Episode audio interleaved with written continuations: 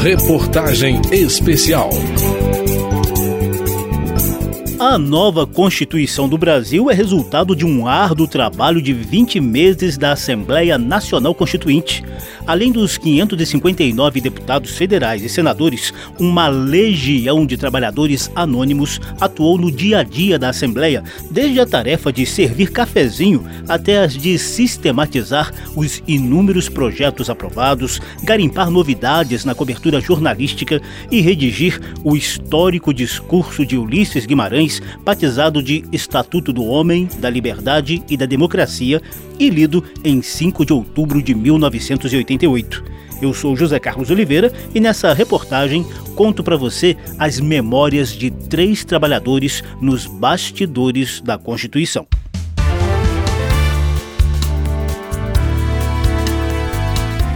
É maravilhoso lembrar dos momentos especiais que vivi durante o meu trabalho na Constituinte.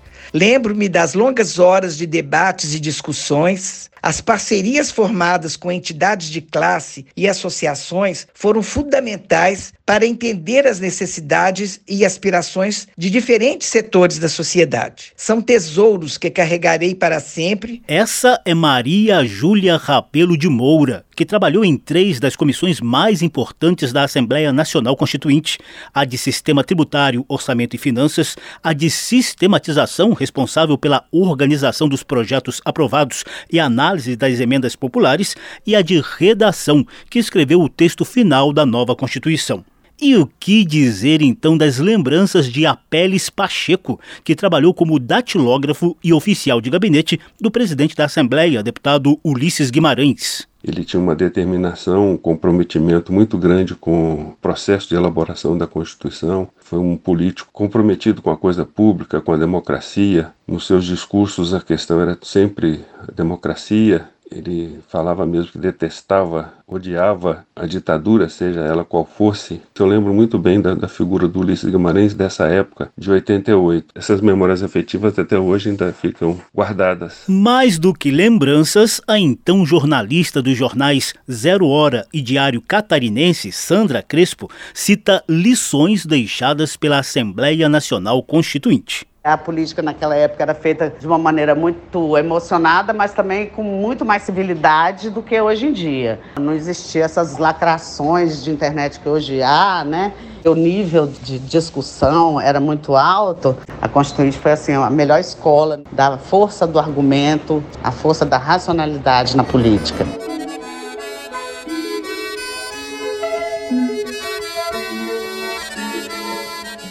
Nossos três entrevistados estão aposentados atualmente, mas tiveram atuação intensa naqueles 20 meses entre 1987 e 88.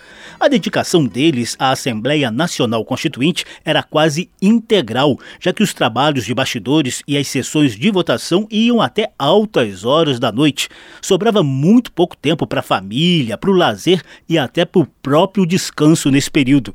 Mas todos tinham plena consciência de estar participando de momento histórico do Brasil.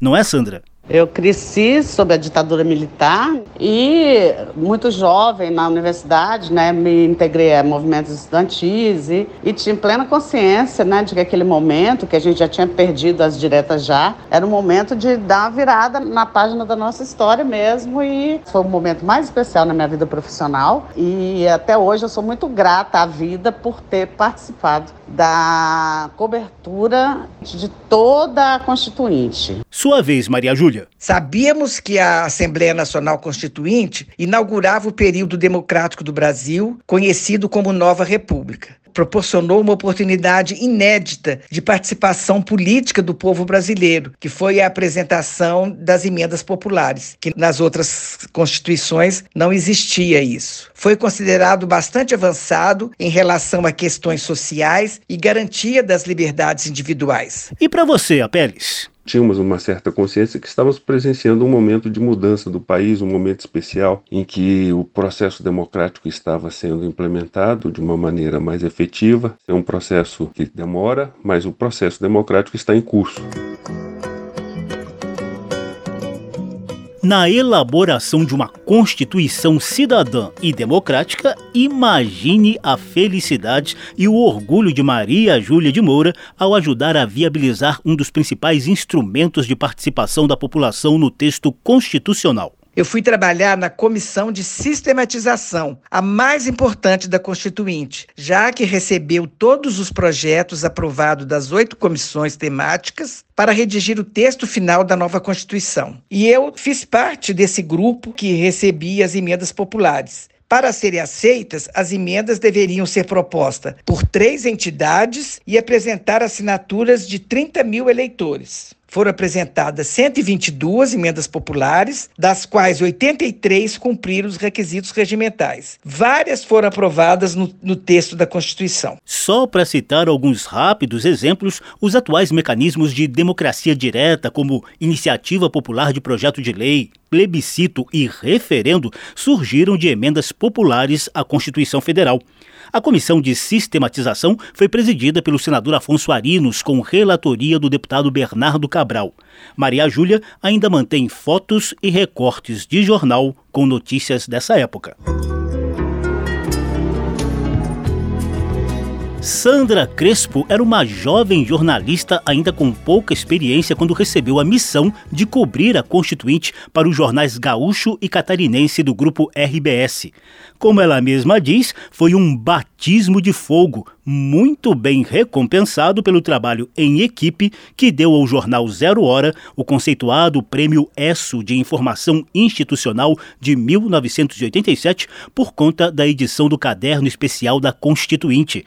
Dessa época, Sandra recorda uma notícia exclusiva ou um furo de reportagem no jargão jornalístico que ela conseguiu com um dos subrelatores da Comissão de Sistematização. O então deputado Nelson Jobim é gaúcho e ele era uma fonte nossa. Então, a primeira matéria sobre o surgimento da ideia da medida provisória fui eu que fiz na Zero Hora. Foi uma entrevista que eu fiz com o Jobim e o Jobim explicou que tinha que ter um mecanismo para substituir o o decreto-lei para tornar decisões urgentes do governo democráticas. E o Jobim passou essa, esse furo para mim. A jornalista também se lembra da mobilização das centrais sindicais na entrega de propostas aos deputados e senadores constituintes, além dos calorosos embates entre os ruralistas da UDR e os sem terra do MST.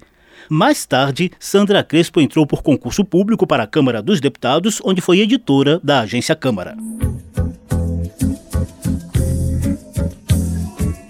Apeles Pacheco ainda está apegado àqueles 20 meses da Assembleia Nacional Constituinte por meio das amizades cultivadas, do crachá de plenário que ele guarda como lembrança física daquele tempo e, principalmente, por uma verdadeira relíquia no dia da, da, promulgação da Constituição, eu fui para a casa do Dr. Ulisses e lá eu datilografei o texto de promulgação da Constituição. O discurso que ele ia fazer, eu datilografei, nós ficamos juntos ali e depois fomos para a Câmara. Eu peguei o, todo o texto e fui tirar cópia, porque naquela época não tínhamos computador, você tinha que datilografar o texto para tirar cópia e distribuir para as pessoas, para a imprensa de um modo geral e para o plenário. Depois eu guardei comigo o, o texto original, mas passei para chefe de gabinete na época. Depois pedi que o Dr. Ulisses fizesse para mim uma dedicatória numa separata do discurso de promulgação da Constituição. E o discurso de promulgação da Constituição, ele, ele colocou o título de Estatuto do Homem, da Liberdade e da Democracia. E ele dedicou para mim ali, dizendo ao amigo Apeles, o primeiro a conhecer esse texto, com o agradecimento do Ulisses Guimarães. Brasília, 5 de outubro de 1988.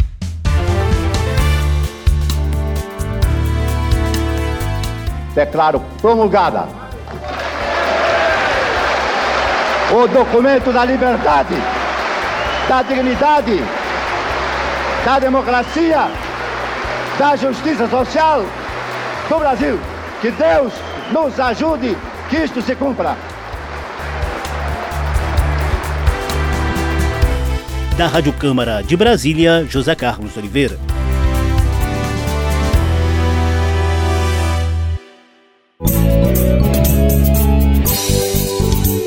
Reportagem especial.